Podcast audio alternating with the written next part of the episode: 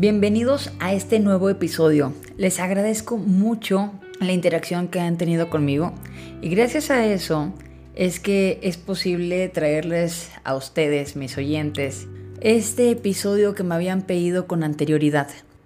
Vamos a platicar sobre la inteligencia emocional. ¿Por qué me atrevo a platicar sobre ello? Bueno, como les había comentado, tengo poco más de 13 años de experiencia en el área de ventas. Y aquí se ve muchísimo sobre este tema. Se ve, pero no se platica, ¿sabes? Es algo que ya se tiene por entendido que lo tienes que manejar de una u otra forma. Y fíjate que, bueno, estoy estudiando una maestría en el área de negocios y dentro de esa maestría había varios diplomados disponibles y me atreví a tomar uno que es sobre inteligencia emocional. Se me hizo muy interesante compartirles algo de lo aprendido. Hay muchas teorías al respecto. Algunos psicólogos creen que tenemos el control total sobre nuestras emociones y otros creen que no existe ninguna posibilidad de controlarlas. Sin embargo, hay investigaciones que concluyen que la forma en que interpretas tus emociones puede cambiar la forma como las vives. La forma en que te acciones frente a una emoción en concreto condicionará cómo actúa sobre ti. El orador que sufre frente a la idea de hablar en público lo hace porque interpreta sus nervios como algo negativo, como una señal que le está enviando su cuerpo para que salga corriendo de ahí. Pero por otra parte, alguien que interprete estos mismos nervios como una emoción, ganas de salir a hacerlo bien, probablemente tenga más éxito en su conferencia o presentación. Lo que ocurre cuando tus emociones se descontrolan, básicamente es que están ahí porque tienen una función evolutiva es decir, un sentido biológico de supervivencia. Ese tipo de respuesta emocional es necesaria, sin embargo, en algunas personas no está correctamente regulada. Y lo que puede ocurrir es que se dispare en situaciones en donde no existe una amenaza real, provocándote una ansiedad que sea incapaz de desactivarse en un lapso o un periodo de tiempo y te puede provocar a su vez una depresión. La verdad sobre las emociones negativas, pues la teoría más reciente es que existen cuatro tipos de emociones básicas que han evolucionado hacia el resto de sentimientos más complejos. Estas emociones son el enojo, miedo, alegría y tristeza. Existen algunas situaciones a las que nunca podrás acostumbrarte, y lo sabemos. Si todo te va mal, difícilmente podrás dejar atrás la sensación de miedo o de ansiedad. Sin embargo, las emociones positivas suelen desaparecer a lo largo del tiempo. No importa cuánto dinero te toque en la lotería o qué tan enamorado estés, las emociones positivas como el placer siempre terminan disminuyendo. De hecho, un estudio determinó que la emoción que dura más es la tristeza. En concreto, dura hasta cuatro veces más que la alegría. Es decir, tú puedes estar lo más feliz del mundo, puedes tener la novia que quieras, puedes hacer el ejercicio que quieras, te vas a sentir bien, pero será efímero. De ahí, al contrario, por ejemplo, una tristeza te puede durar días, te puede durar meses y pasas a ser pues una persona pues deprimida, ¿no? Ahora te voy a platicar un poquito de la inteligencia emocional y las ventas.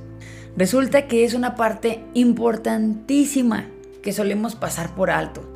Sin la inteligencia emocional es difícil tener éxito en esta profesión tan importante para las empresas y al mismo tiempo denostada por muchos. Según Goldman, la inteligencia emocional es la capacidad para conocer nuestros propios sentimientos y ajenos de motivarnos y de manejar bien las emociones en nosotros mismos y en nuestras relaciones. Según Salovey y Meyer, la inteligencia emocional incluye la habilidad para percibir con precisión, valorar y expresar emoción, la habilidad de acceder y o generar sentimientos cuando facilitan pensamientos, la habilidad de comprender la emoción y el conocimiento emocional. Y la habilidad para regular las emociones para promover el crecimiento emocional e intelectual. Curiosamente, llevo muchos años trabajando en ventas y he realizado múltiples cursos, pero en ninguno me habían enseñado cómo aplicar la inteligencia emocional. Sí que me hablaron de empatía, del feeling, asertividad, pero no profundizaban en esa parte tan importante de las emociones. Al fin y al cabo, las emociones mueven el mundo y cambian nuestra percepción de la realidad y pueden hacer que nos decantemos por un producto u otro. Así que un vendedor que maneje esas habilidades indudablemente tendrá más éxito que otro que no lo haga.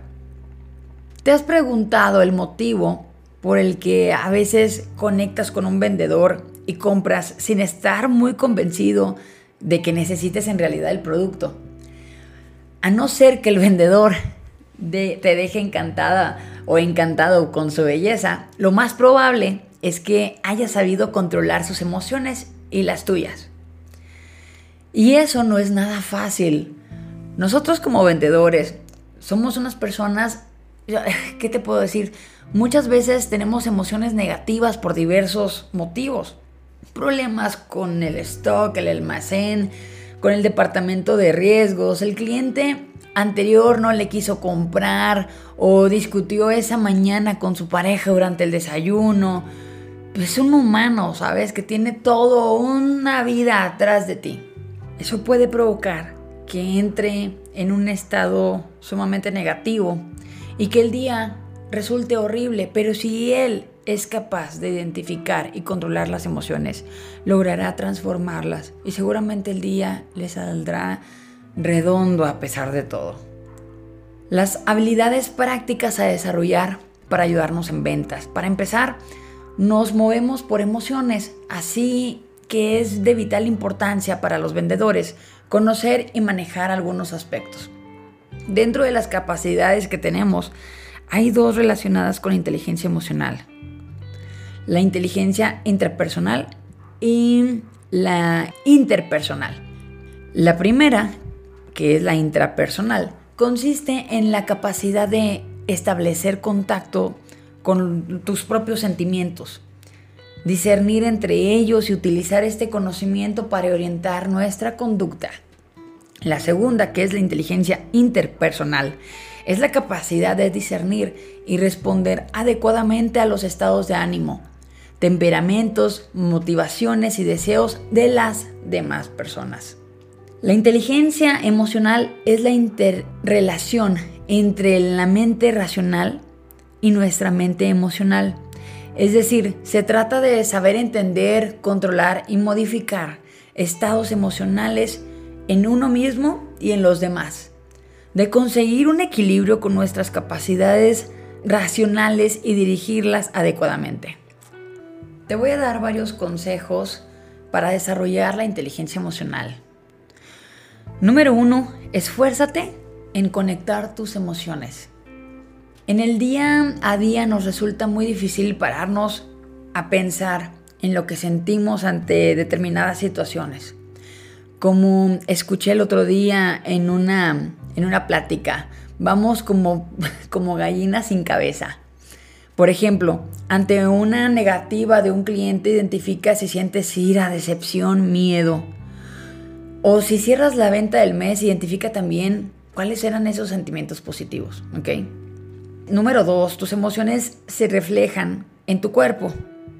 Presta atención a lo que ocurre con tu cuerpo, a lo que ocurre cuando tenemos una emoción determinada como estrés, tristeza o alegría.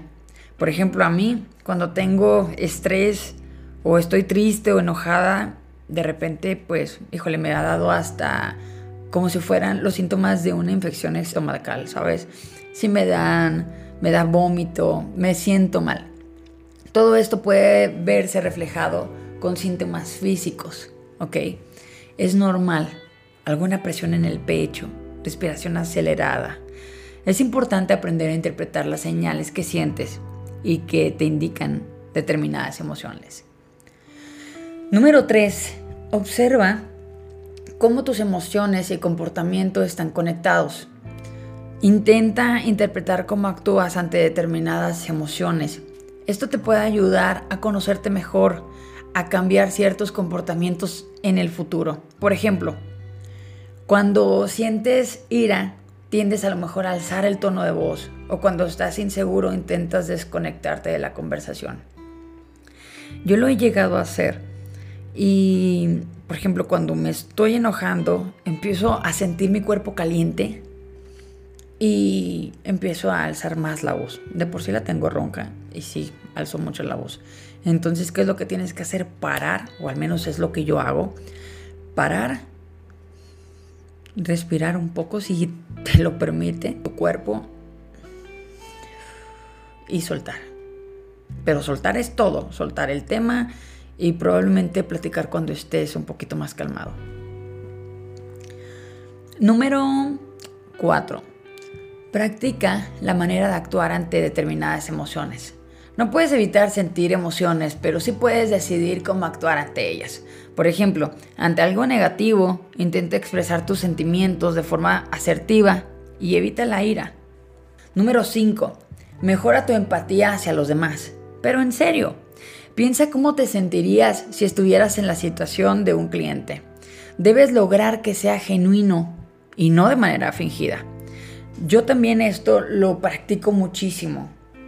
En, ocasiones llego totalmente como si fuera un corderito al matadero, porque sé que mi compañía cometió un error gravísimo y sé que quizás mi cliente estuvo a punto de parar línea y sabemos cuánto es lo que eso llega a costar. Entonces, lo que hago es ponerme en sus zapatos, o sea, ponerme en los zapatos de mi cliente y, y eh, de verdad empatizar con él. Decirle lo mucho que sientes si es que lo sientes y ver la manera en que te, puede, en que te puedo ayudar. Eso es lo que normalmente yo lo hago, porque somos humanos, pero ellos también son humanos y es la mejor manera de podernos entender, ¿sabes? Lo que, lo que ellos sienten lo puedes sentir tú y viceversa. Número 6. Interpreta el lenguaje no verbal. Se trata de leer entre líneas para intentar identificar los verdaderos sentimientos de los demás. Igual te parece difícil, pero es cuestión de practicarlo. ¿Cómo te puedes dar cuenta? Pues por ejemplo, empieza a practicar con tu pareja, con tus amigos, con los más cercanos. Ve, lo que, por ejemplo, hay veces que tú propones algo y la otra persona te dice que, bueno, ok, pero todos sus gestos, todo su lenguaje corporal te está diciendo que no quiere hacerlo. Practica eso, interpretarlo te ayudará muchísimo con tu trabajo. 7. Mejora tu optimismo. Y aquí es donde yo estoy muy bien. Les había platicado que soy de las mujeres más optimistas del mundo y eso no es siempre está chido. Pero aquí lo que les aconsejo es mejorar su optimismo. Cuando le quitamos importancia a las cosas, tendemos a ver la vida de otro modo y eso lo transmitimos. El optimismo produce mayores oportunidades en las ventas y en todos los ámbitos de la vida. Eh, esto me ha funcionado incluso hasta para mis relaciones interpersonales. Tú em, en una relación, por ejemplo, con tu pareja, si tú eres optimista en que no está pasando algo malo, obviamente estamos hablando en el supuesto de que no lo esté pasando, ¿ok? Tu relación puede ir muchísimo mejor con un cliente. Si tú llegas ante un cliente nuevo y dices, híjole, es que la otra vez me hizo caras y se me hace que no me va a querer comprar porque, pues porque como soy del norte le hablé muy golpeado y, eso seguramente ya alteró todo y, ya no me va a querer. Ya valiste, ¿eh? porque le estás transmitiendo eso a tu cliente. Sin embargo, si dices, no sabes qué, pues sí noté que, estaba un poquito extrañada por mi acento, pero en cuanto le dije que, que era del norte, pues no tuvo ningún problema y e, ella está muy contenta. O sea, tú sé optimista ante las situaciones, sé optimista ante lo que esté pasando con tu vida y con tu negocio y vas a ver que te va a ir muy bien.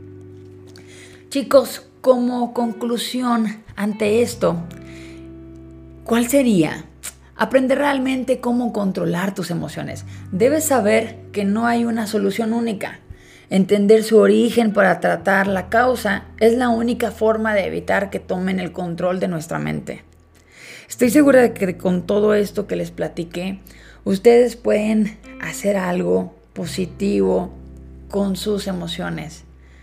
Yo sé que esto es un poquito difícil, pero como se los comenté anteriormente, es cuestión de práctica.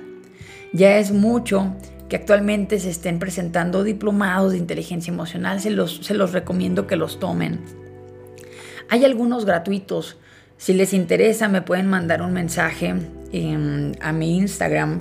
Eh, aparezco como mala-guardado.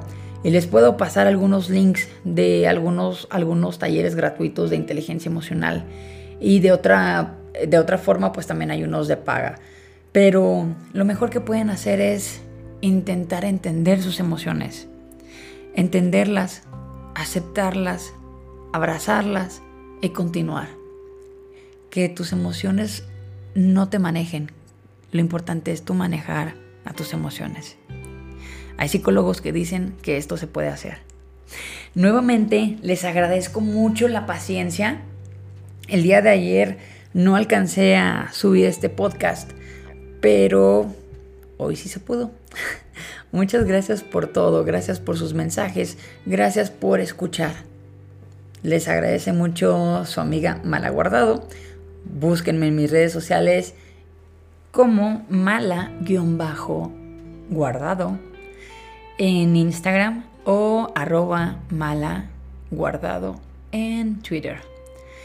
Muchos saludos a, los, a las diversas personas que nos han eh, escuchado, personas de Argentina, Perú, Chile, Colombia. Gracias por escuchar y hasta Brasil. Les agradezco. Y sigan al pendiente. Ya saben que normalmente tienen un nuevo episodio los martes y los jueves. Sigo abierta a recomendaciones. Nos vemos. Bye bye.